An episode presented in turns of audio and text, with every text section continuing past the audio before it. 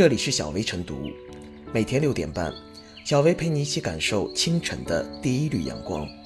同步文字版，请关注微信公众号“洪荒之声”。本期导言：一本名为《小熊过生日》的儿童绘本近日在网络上引起热议。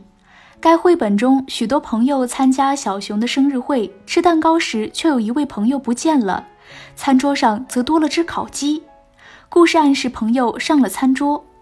网友纷纷表示这样的内容难以理喻，这样的奇葩童书令人难以接受。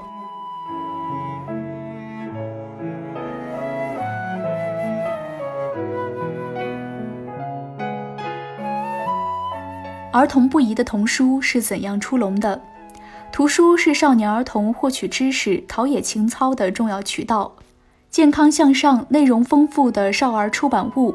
可以丰富少年儿童的精神文化生活，促进他们健康成长。粗制滥造、内容失格的童书，则会严重危害少年儿童的身心健康，对其人生观、价值观培养产生误导作用。我国出版管理条例明确规定。以未成年人为对象的出版物不得含有诱发未成年人模仿违反社会公德的行为和违法犯罪的行为活动，不得含有恐怖、残酷等妨害未成年人身心健康的内容。鉴于一些出版物存在内容低俗、质量低劣、价格虚高等问题，二零一三年九月，中宣部、教育部等五部门联合发出通知，部署加强少儿出版管理和市场整治，取得了积极效果。但近年来，少儿出版市场仍存在不少问题，如一些图书加载了歧视思维，将扭曲的观念投射到作品中，不利于孩子的三观塑造；还有一些儿童图书赤裸裸地展示血腥、暴力，让人感到强烈的不适。童书儿童不宜的背后是市场无序竞争、缺乏规范的表现。目前，我国十八岁以下未成年人有三点六七亿。伴随国内儿童阅读需求上升，少儿阅读市场逐步扩大，不少出版社纷纷进军少儿出版领域。在全国五百八十余家出版社中，有超过五百五十家出版少儿图书，少儿图书约占整体图书零售市场马洋的百分之三十。一方面，原本不从事童书出版的出版机构转型过来后，思维并没有扭转过来，依然是成人出版物的那一套。并没有考虑到儿童的身心特点和认知水平，同时在激烈的市场竞争中，一些创作人员为了吸引眼球、博得出位，往往刻意求新求异，语不惊人死不休，这就导致部分童书出版误入歧途。少儿出版物不是小儿科，奇葩童书不能当儿戏。对此，出版管理部门应当加强审核，增加惩处措施，净化出版市场。近年来，全国扫黄打非办公室每年都要开展护苗行动，打击非法有害出版活动，阴晦色情低俗信息。就少儿出版物来说，除了非法出版物外，粗制滥造、内容失格的童书也应纳入整治范围。有关部门在加大监督检查力度的同时，要畅通举报途径，让劣质童书成为过街老鼠，杜绝流入市场。此外，还应建立分级阅读体系，按照少年儿童不同年龄段的智力和心理发育程度，为儿童提供科学的阅读计划，为不同孩子提供不同的读物，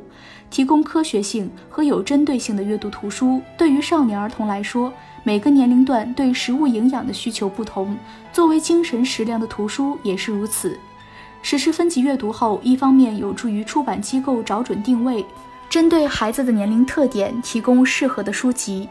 同时也有利于孩子和家长挑选童书，更好的从书籍中汲取营养。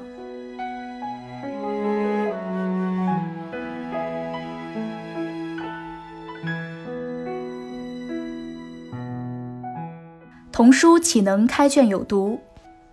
现在的孩子是名副其实的电子时代原住民。为了不让孩子过度受碎片化阅读的影响，从幼儿园时期的立体书、洞洞书、翻翻书、游戏书，到小学阶段的各种绘本，乃至畅销童书经典名著，很多家长经常上网下单，广撒网式买书。但令家长大跌眼镜的是，部分少儿不宜、情节露骨的童书，不但没能让孩子贴近书香，反而可能开卷有毒，对幼童价值观、人生观造成不良的影响。读书的目的在于突破时空限制，用知识滋养心灵，从世间平凡中发掘美好闪光的小确幸。一个人读过的书，终会沉淀到漫长的人生岁月里，从而改变一生。对于三观尚在形成期的孩子来说，读什么样的书，从某种程度上决定着他们未来将怎样看待这个世界。从这个角度来看，把好童书质量关至关重要。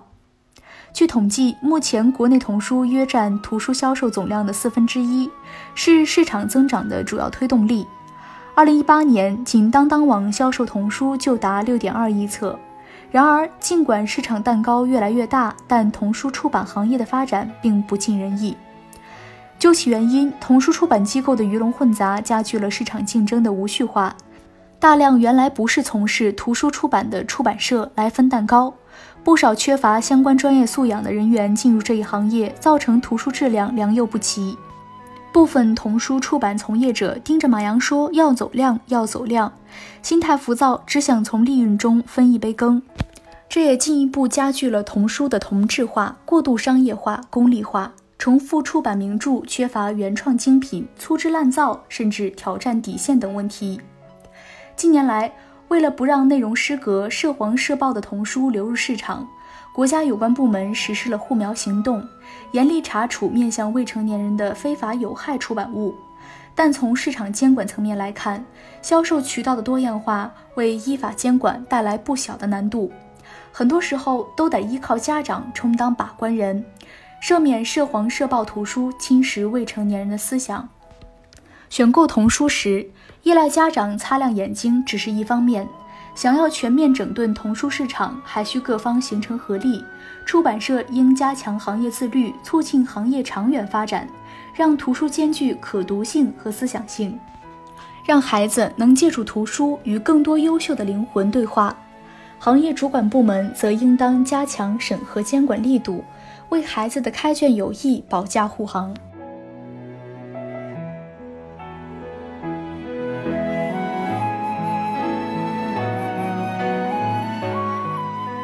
小薇复言：“小熊过生日，小鸡不见的情节，只是奇葩童书的一个缩影。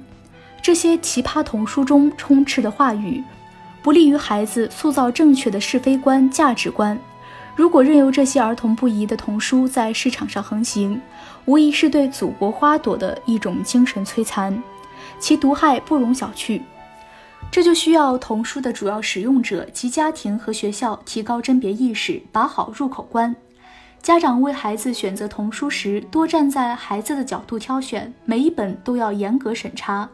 从小给孩子朗读优秀的童书作品，培养孩子的判断力和阅读品味。学校多举办一些荐书、品书的活动，让学生在此过程中真正爱阅读、会阅读，多读书，读好书。